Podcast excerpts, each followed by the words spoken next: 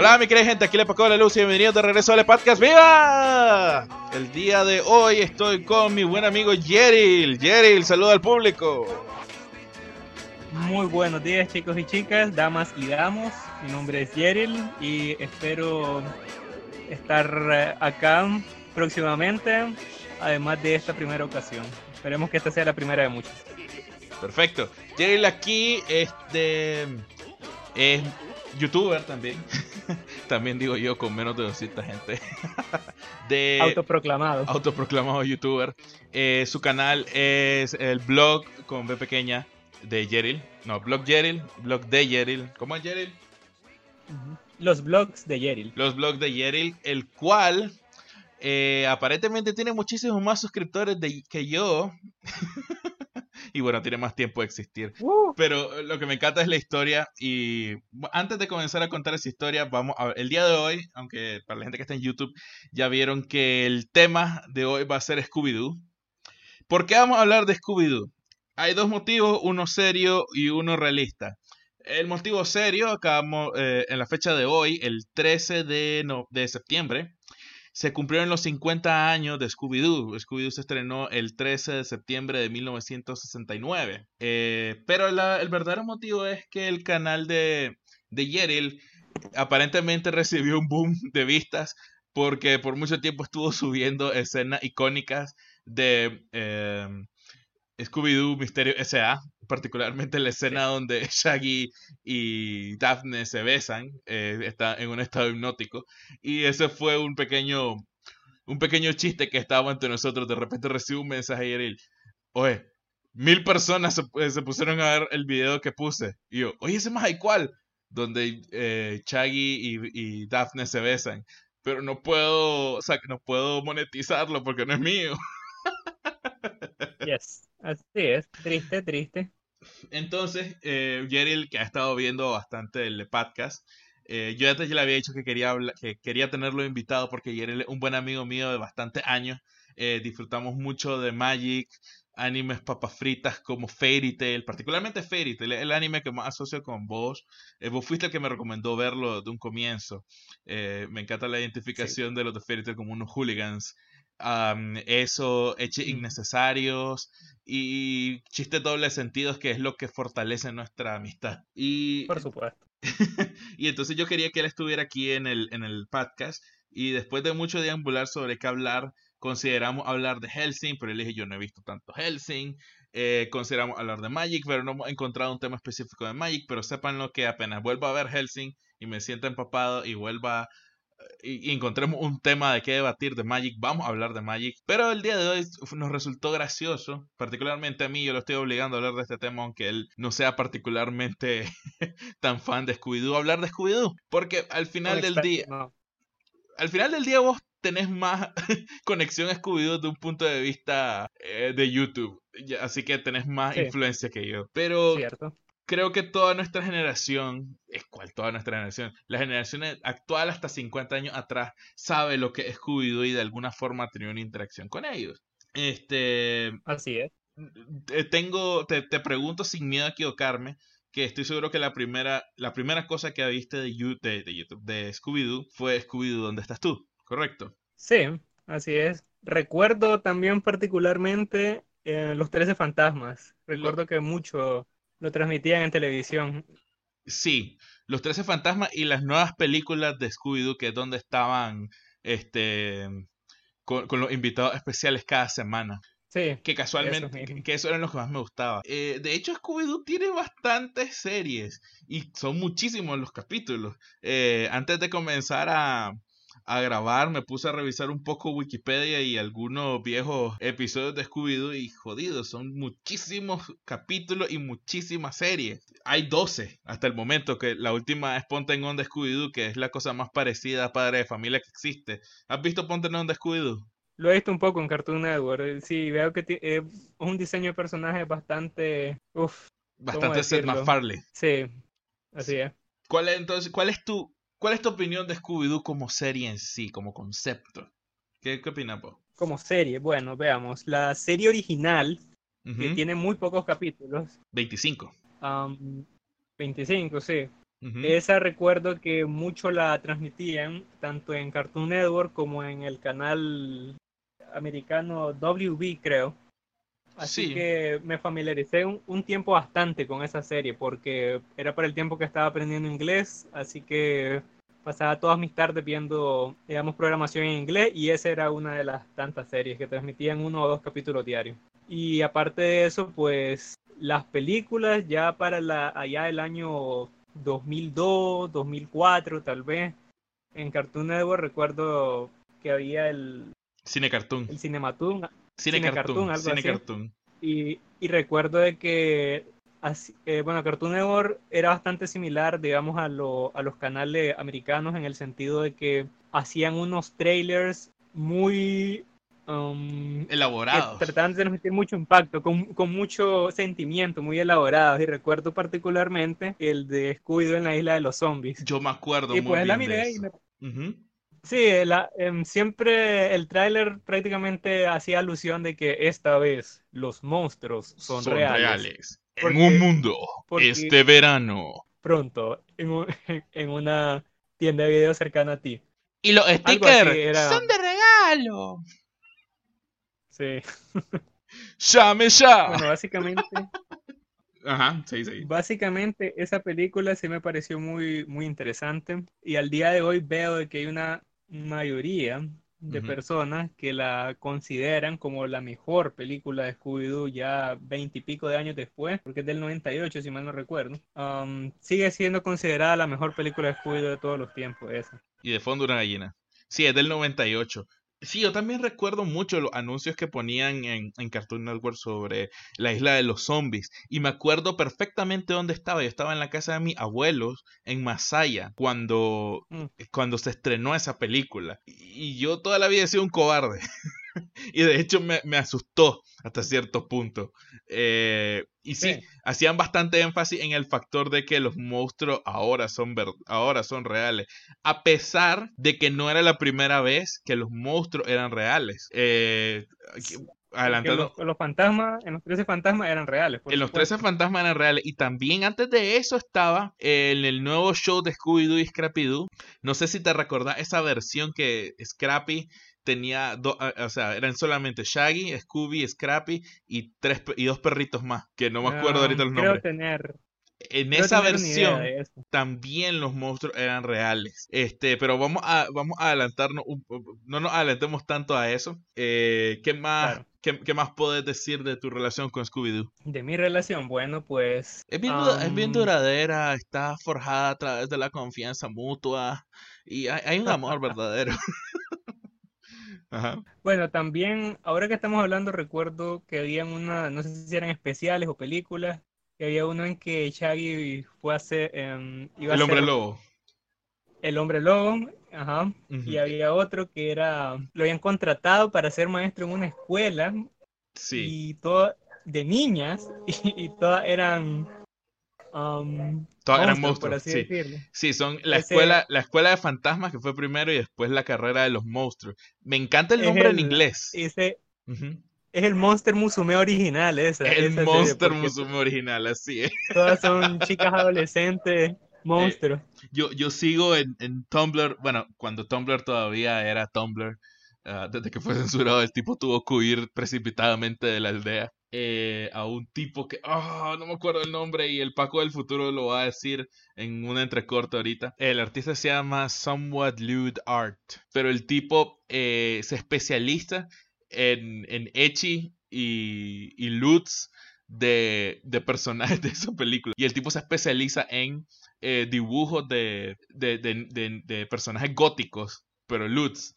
Pero entre los personajes que tiene así de, su, de cajón son eh, Fanti, la, Fanti la, la, niña fantasmita de esa película. Oh, yo, me, yo, me acuerdo de esa y hay otra que se llama, eh, creo que es Scooby-Doo y, los hermanos Boo, que, que, que Shaggy, Scooby y, Scrappy están buscando unas pistas eh, para, un, para unos tesoros. O algo así, ¿te suena? Unas pistas de un tesoro, no, no me suena. O sea, ellos están, como que Shaggy heredó los, una casa de un tío como siempre. y los, y, y, lo, y, él, Scooby-Doo y, y, Scrappy eh, están como que en distintas partes del, de la mansión y están buscando pistas para, para encontrar el tesoro definitivo y siempre es como que encuentran un diamante. Y entonces recuerdo, hay una parte en particular que, que decía, estoy donde falta el toque, donde lo, estoy donde sigue después del toque. Y dice Scrappy, ah bueno, si lo que sigue después del toque, e, el tic, entonces está en la tic o. y lo, lo, tengo en la memoria eso como que, nunca se me va a olvidar.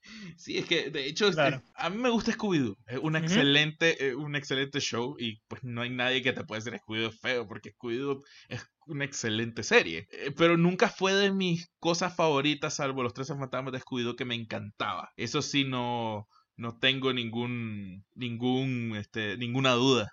Aunque Los 13 Fantasmas de Scooby-Doo, de hecho, es la, es la serie con menos capítulos que tiene Scooby-Doo, solo tiene 13 capítulos. Lo cual es gracioso porque lo, que lo que sí sé es que solo capturaron a 12 fantasmas. Y más adelante sacaron una película en la que, en la que eh, capturan al treceavo fantasma. Pero no tengo la más mínima idea. No he visto esa película yo. Sé que sale Flim Flam, que era el niñito del, del trajecito amarillo adulto. Y claro, entonces, claro. Y entonces el chiste es como que, ah, ¿por qué vos sos adulto y nosotros no? y también pregunta, ¿dónde está Scrappy? Y dice, no hablamos de eso. No hablamos de eso. Ese es un chiste recurrente, creo, ahora, porque... Bueno, yo, yo hasta hace poco que me empecé a meter así en las cosas de internet, de ver memes. Bueno, es como que el personaje más odiado. Yo, yo no tenía idea realmente, y no estoy seguro si es particularmente por el papel que tuvo en las películas live action en las que, spoiler alert, era el malo. Spoiler alert, de una, spoiler alert de una película muy vieja. De hace, sí. Eh, bueno, sí, no, siempre lo digo, spoiler alert. Um, bueno, básicamente él era el malo y fue explicado todo de una manera muy rara de que en realidad era un perro, es un perro adulto que tiene alguna enfermedad que lo hace ver pequeño. Y no estoy seguro si es por eso, pero mucha gente veo que lo odia a ese personaje. Yo sé la verdad de esto. Eh, y hay dos cosas. Y antes de comenzar, ahorita que mencionaste la película Scooby-Doo del 2002, quiero mencionar dos cosas. Uno, no sé por qué todo el mundo está diciendo que es la mejor adaptación de una serie de caricaturas de nuestra época. ¿Has visto ese meme? está en todos lados es increíble. No sé, esto tiene como un mes, dos meses y veo que la gente está diciendo, no supimos apreciarlo, era la mejor. Brother, esa película es malísima. ¿Quién empezó a decir eso? No, no tengo idea. ¿Sabes? Es como el meme de Shaggy, salió de repente. Pero el, meme de Shaggy daba risa. Yo voy a defenderlo. El meme de Shaggy era ingenioso y era divertido. Y, y, voy a defender eso con a capa y espada. Pero que digan que la película es buena esa película tuvo serios problemas. Es decir, por, eh, yo, en opinión personal, jamás me ha gustado. Y jamás me gustó. Desde la primera, solo la vi una vez, las dos. Y la verdad es que no me gustaron. Pero, y esta es una opinión que veo que mucha gente comparte.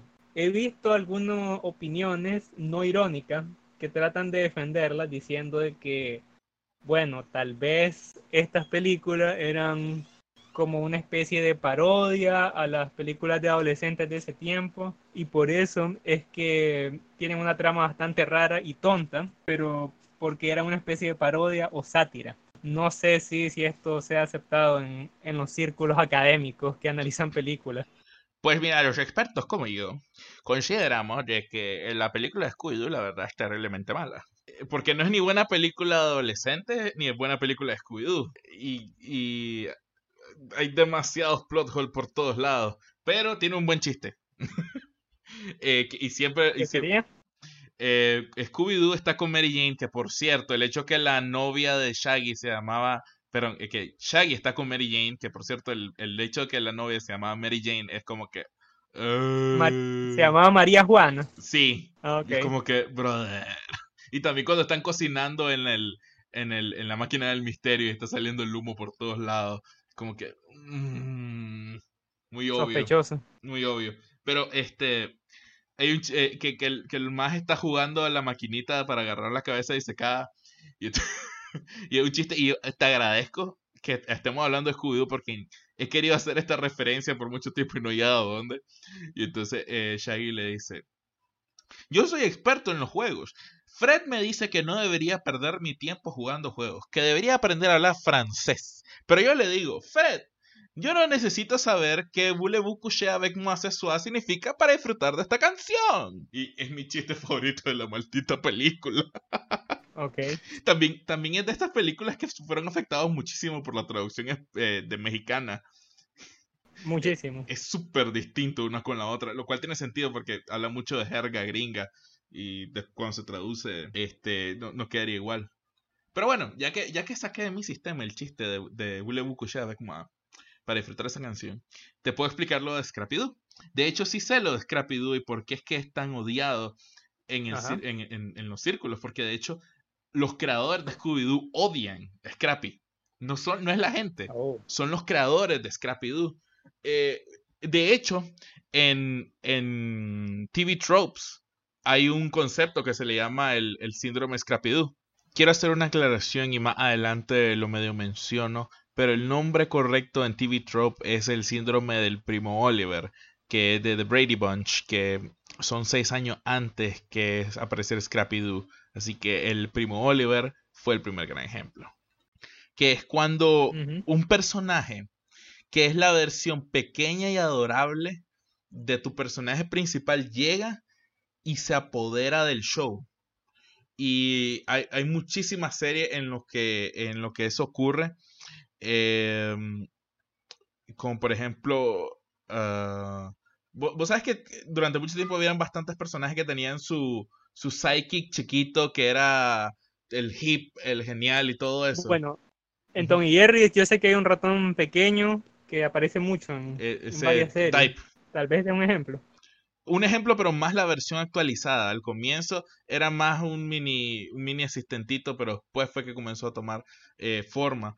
Pero nuevamente ahí me estaba refiriendo a The Brady Bunch, pero algunos ejemplos son Pucci, eh, Gotsuki, Deal de los Rugrats, eh, el niño pequeño en la película de los hermanos de los Blues Brothers, ejemplo así, pequeños, chiquitos, molestos y adorables. Ah, pero no importa. Lo que trato de entender es que lo que representó Scrappy Doo fue fueron tres, mira, eh, para que tengamos la idea, Scrappy Doo está en tres shows distintos, el show de Scooby-Doo y Scrappy-Doo, y hay tres versiones de eso y son casi 70 capítulos. Y la cosa es que, lo, eh, según lo que cuentan los, los, historiadores de Scooby-Doo y sus creadores, es que... Ah, no, también estuvo en los 13 fantasmas de Scooby-Doo. Entonces son cuatro. Los productores mismos decían, saquen más de Scrappy, saquen más de Scrappy. A los niños le encantan. Entonces les cerró oh. el, le cerró el, el, el, valor eh, imaginativo al show porque tenían que poner a huevo Scrappy. Y a ellos no les gustaba tanto Scrappy. O sea, lo concibieron como un, como un one-off, por así ponerlo, un chiste. Eh, sí, Scooby tiene que cuidar a su sobrino y el sobrino es todo peleonero y poder perruno aquí, poder perruno allá. Porque después incluso metieron a más variantes, tenía primos Scooby. Sí, este, ¿verdad? ¿cómo, se llamaba el, perro blanco? No, tengo idea, pero sí creo que todos lo recordamos ese tipo. Scooby Doom se llamaba. Scooby Doom, como tonto. Scooby Doom. Ah. Sí, ¿cómo se llama en español? No me acuerdo y no me importa. Pero sí, este, eh, acabas de, espérate, acabas de hacer referencia a la biografía cartoon de Scooby-Doo. Oh, sí. Te, agarré. Intentaron con sus familiares para que tal vez con la esperanza de que el apellido les dejara más dinero. Yo no sé por qué dicen que yo soy malo. Scrappy es el que no tiene talento. A mí me encantaba ese, esa biografía de cartoon. ¿Y cuál es tu...? Eh, pero ese es el punto. Eh, llegó un punto en que, en que Scrappy saturó el concepto de Scooby-Doo y frustró toditamente a todos los, los, los sí, productores. Representa un, un, decaimiento, porque bueno, no estaba, yo no estaba tan al tanto de eso. Lo que sí sé es que muchas series animadas en los 90 principalmente padecieron de la epidemia de la versión de niños, que vino eh, los Picapiedra. Los, los pequeños Picapiedra. Eh, Tom y Jerry bebés. Em, un cachorro llamado Scooby-Doo. Terrible. los Muppet Babies. Eh, Muppet Babies. O sea, el oso Yogi. Ya eran series. El oso Yogi también tenía. Sí. Ajá. El oso Yogi también tenía. de convertirlos en niños. Sí, y, y, eso fue, eh, y eh, en ¿cómo se llama este? Creo que si no es en, en What News Scooby, no, no fue en What News Scooby-Doo, en, en Misterio, o sea, estoy casi seguro que hay, hay un momento donde Freddy y Daphne encuentran una estatua de, de Scrappy y, y, y Daphne se, se, esconde a Freddy y le dice, no, no, tranquila, es solo una estatua, no puede lastimarnos. De eso no se puede hablar, de eso. O algo así. Sí. ¿Y vos viste el cachorro de Modo A mí me gustó mucho el cachorro de Modo mm, bueno, no lo vi mucho realmente, ese. No lo vi mucho. Eh, a mí me gustaba, eh, hay un capítulo en particular. Me, me gustaba porque era más, eh, tomaban más los tropes de cada uno de los personajes y lo elevó al, a la máxima potencia.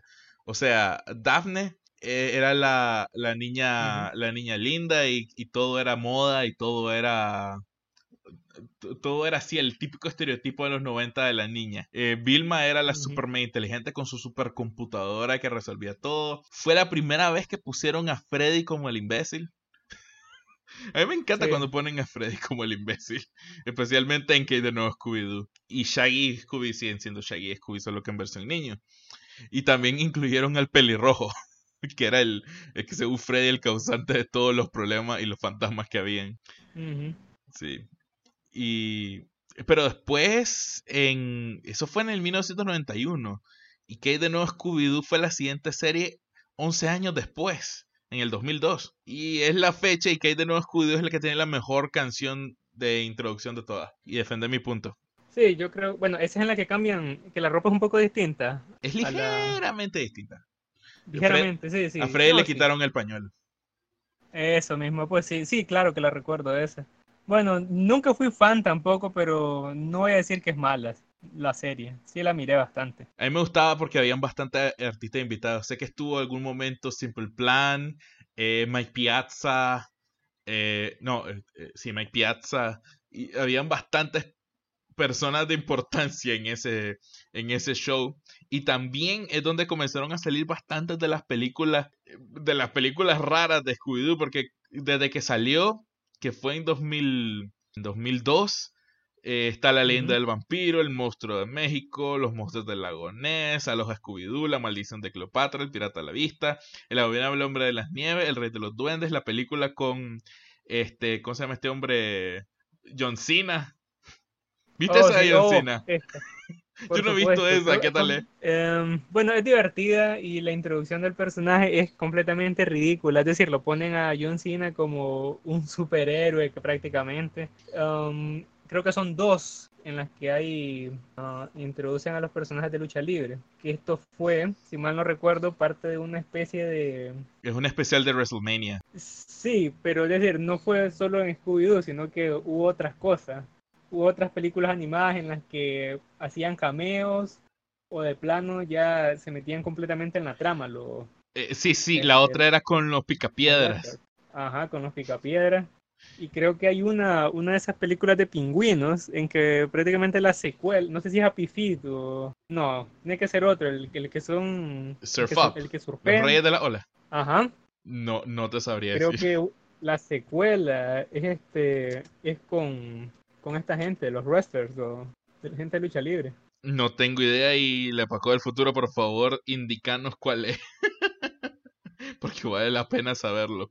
Este... Sí, de hecho dice Surf Up 2, Wave Mania, le pusieron. Wave Mania. ¿Quién sale? ¿Quién sale? Y, y, creo que son prácticamente, vamos a ver, estoy casi seguro que sale John Cena. Bueno, ahí te reparto. John Cena, The Undertaker, Triple H, Así que. ¡Es cierto! ¡Por, Dios, qué esto! Sí, por eso te digo, es parte de una especie de rara en la que en la que metieron a estos a los luchadores en películas animadas. No sé cuál fue el punto realmente, pero supongo que tiene su público. Sí, en algún momento de seguro tenían algún contrato los de eh, los de la WrestleMania con ¿quién es el dueño de Surf Up? Tengo que averiguarlo. Es Sony, Sony Pictures, qué raro. Pero Sony. Una de las peores, una de las peores compañías de, animación. Después de. No, y. Después de esta serie de los. ¿Cómo es los emoji? Ah, de Illumination. No, no es de estos tipos. Um, no sé. Illumination. Sony Pictures. sí, Sony Pictures. Pero después viene Illumination. Illumination es la de los, Los la de los Minions, Minions. Sí. Que, que- que por cierto van a hacer la de Mario. Mm, Sí, ellos son los responsables. así que ya sabemos a quién tirarle nuestras cartas de odio. Pero bueno, eh, después de que nuevo Scooby-Doo vino Scooby-Doo Detectives, no tengo la más mínima idea de esa serie, solo sé que es malísima y tiene el peor opening de, de la historia, lo cual es ridículo viniendo después de la mejor opening. Eh, ¿Viste Scooby-Doo, Shaggy y Scooby-Doo Detectives? Um, que tenía un estilo de animación raro y Sí. había un científico loco. Así es. Sí, muy rara esa, ¿no? muy rara para mi gusto. Yo lo único que recuerdo es que vi el primer capítulo el día que comencé a jugar Bayonetta 1. No, Bayonetta 2 en el Wii U. Es el, el único recuerdo que tengo de esa serie. y ni siquiera es viendo la serie, simplemente sé que no me gustó y estaba de fondo mientras jugaba Bayonetta 2. Así que saltémosla, ignorémosla. Y ahora sí hablemos de Scooby-Doo Misterio S.A. Que según lo que me decís, ya viste todos los capítulos. Sí, hace un par de meses la terminé de ver. Son 50 y algo capítulos. 52. creo. Lo lo suficiente para un anime decente. Sí, así es. Ok, yo he visto como cuatro capítulos nada más. Sé, la, sé lo importante que hay que saber de esa serie. Sé que Vilma y Shaggy se vuelven novios por algún motivo. Sé cuándo los más cortan. y Shaggy es como que, ¿ahora cómo voy a vivir de esto? Bueno, una pizza lo soluciona. Sé que fue la cosa más rara y más what the fuck, pero ¿qué tal viste la relación de esos dos? Pues tengo entendido, o si mal no recuerdo, cuando la, la serie empieza y ya, ya eran. Pero es una especie de relación muy rara y mucha gente, los Social Justice Warriors, se quejan mucho porque dicen de que Fue forzada. no le dan al personaje femenino la importancia o el tipo de actitud que un personaje femenino fuerte debería tener y como siempre consideran de que ella ha sido el personaje femenino fuerte de esa serie o de la serie en general, ah, les parece mal porque es como que ella es la novia hostigosa que anda detrás de él y él simplemente anda en perdido o en otros asuntos o sencillamente no quiere que los otros chicos del grupo se den cuenta y entonces eso le da- la deja a ella como ah, tal vez un personaje no agradable, por lo menos al inicio de la serie, que es cuando eran novios. ¿En qué momentos cortan ellos? ¿En eh, pocos capítulos Creo- o...? Sí, creo que es muy pronto, tal vez como el capítulo 10, 12. ¡Wow! Bastante pronto. Sí, O sí, sea- es bastante, es bastante rápido. Ah, yo creí que, que era más largo eso, porque todo el mundo hablaba al respecto, como la cosa más wow de toda la serie. Es es que sí tienen varias escenas en, lo- en los primeros capítulos, pero eventualmente ya ella se cansa y él le dice que no, que él siente que debe preocuparse por otras cosas. Y ella hace el comentario de literalmente, este tipo me acaba de tirar, ¿cómo? Acaba de... De cambiarme por un botarme Por, por un perro, sí, eso. Sí. Em, y, tam- ¿y cómo son los misterios en esa serie? Sé que son un poquito Bueno. más Lovecraftianos. El, bueno, mira, la- una de las principales quejas, aparte del personaje de Vilma, Ujú. es el hecho de que los monstruos no eran reales, pero eventualmente sí lo son. Spoiler alert. Eventualmente, ya, ya la- a partir de la segunda temporada ya empiezan a descubrir fantasmas reales y, y monstruos reales. Um, básicamente, bueno, hay una clara distinción entre la primera y la segunda temporada, porque en la primera termina y, y es un parteaguas completamente. Los personajes cambian muchísimo, hay personajes que van presos, hay personajes que desaparecen, y en la segunda es básicamente que el, el grupo se tiene que reunir después de meses. Han pasado meses y el grupo tiene que reunirse, pero, pero nos estamos adelantando.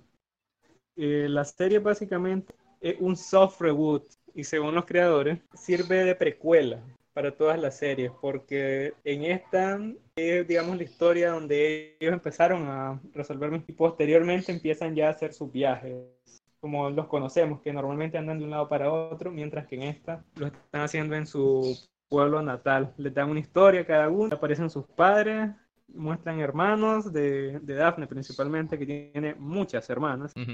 y ah, le dan una especie de profundidad a los personajes que nunca se había visto antes.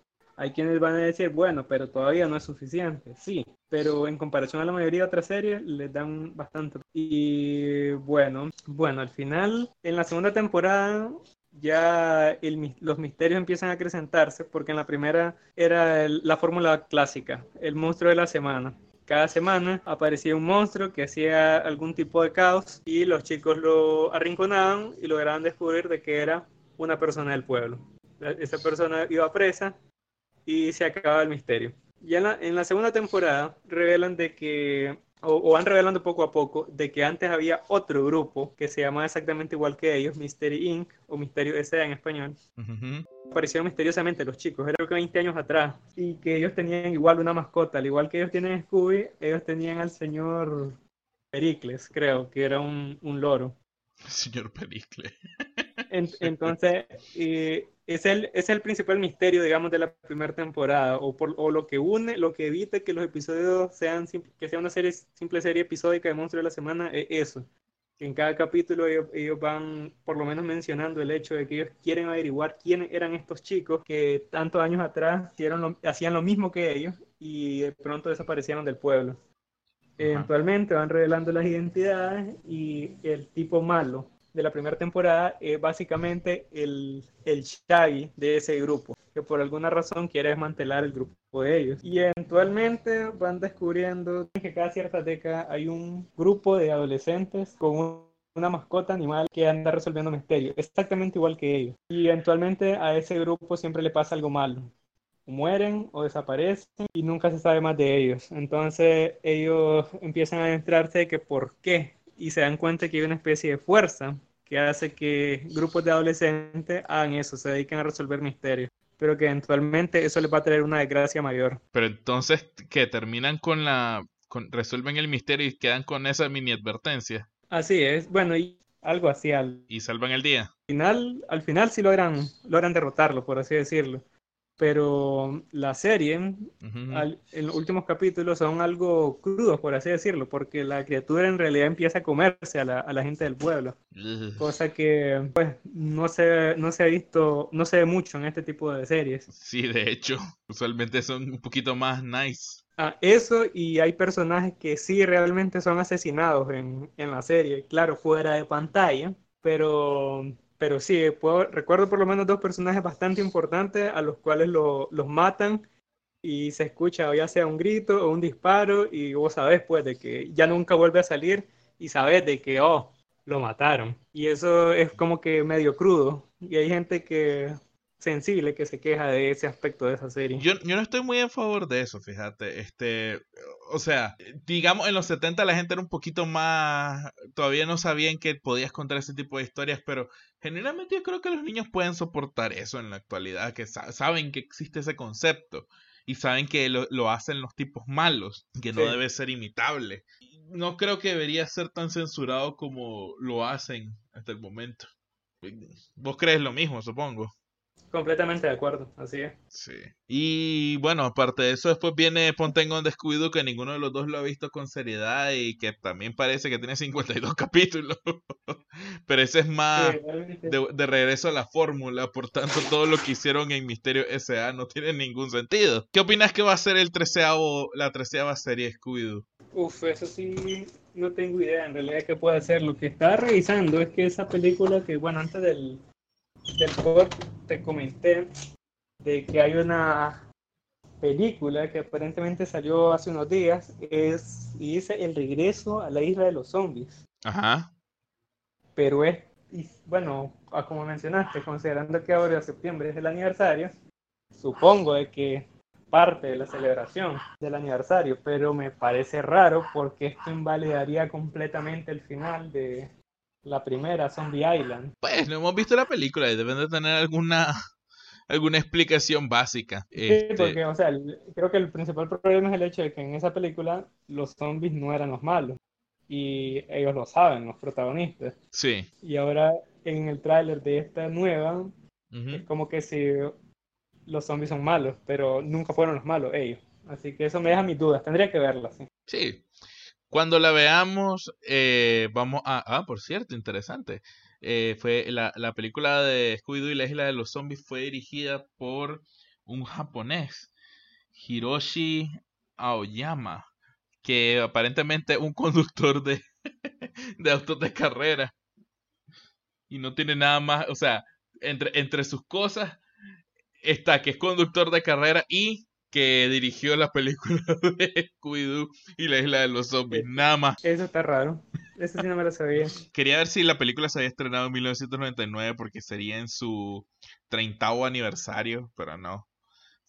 fue en el. Bueno, lo, lo que sé de esa, de esa serie de películas es que fueron prácticamente la última, o las dos primeras, creo, las fuera las cuatro, creo que las dos primeras fueron hechas por Hanna-Barbera antes de que fueran completamente absorbidos por la Warner. Así que técnicamente esa serie de películas fue la última dirigida por Hanna-Barbera, propiamente dicho. Y las cuatro, tengo entendido, fueron hechas por estudios japoneses. La animación, claro. Sí, este, estoy, estoy viendo eso efectivamente. Hay tanto de qué hablar de Scooby-Doo. Este, pero creo que abordamos bastante, un poco de nuestra historia con la serie, un poco del, del actual y tal vez un poquito de lo que va a venir. Veo que hay una película animada que se llama Scoob que va a salir en 2020. Y la primera película en y dice, es un reinicio de la serie de la película Scooby-Doo y la primera película en el universo cinematográfico de Hanna Barbera. O sea que aparentemente van a ser un universo cinematográfico. O sea que, que viene después los picapiedras, supersónicos. ¿Cómo es este? Huckleberry Hound. Huckleberry Hound. Yo, yo, lo soy Yogi. Ah, vamos a ver qué diablos nos espera para el próximo año. Pero bueno, eh, dicho eso, entonces eh, creo que tenemos suficiente para el día de hoy. Quiero agradecer al buen y querido Yeril por acompañarme en esta en este podcast especial sobre Scooby-Doo. Eh, por favor, revisen su página. He estado subiendo un poco de un par de Let's Plays y de vez en cuando seguro también a subirnos diversos videos perturbadores como los del beso de Shaggy y Daphne. Eh, muy recomendado. Muy recomendado, es su, es su, es su magno opus. Exactamente. Y, y, su video como orgullo. Eh, bueno, entonces agradezco a Yeril. Yeril, ¿tenés algo importante que decir a nuestra querida gente? Bueno, solo que se mantengan en sintonía, escuchando siempre tus podcasts y pues que esperen que los esté visitando no a sus casas, sino a tu, a tu podcast, por supuesto. En sus casas solo mientras están dormidos y cuando no se dan cuenta. Así es. Ah. bueno, eh, y para toda la gente, eh, si están escuchándonos en YouTube, recuerden que también estamos en Spotify. Si están escuchando en Spotify, por favor pasen por YouTube como eh, Le Paco de la Luz. Suscríbanse, denle like, comenten. Y si quieren escuchar más del buen amigo Yale y sus animales que están de fondo constantemente sonando a través de este podcast. Y si quieren que hablemos más de Scooby-Doo, si quieren que hablemos de Magic, si quieren, escojan el tema y nosotros vamos a hablar al respecto. Este ha sido Le Pascua de la Luz, deseándole todo un lindo día y nos vemos pronto. Chao, chao.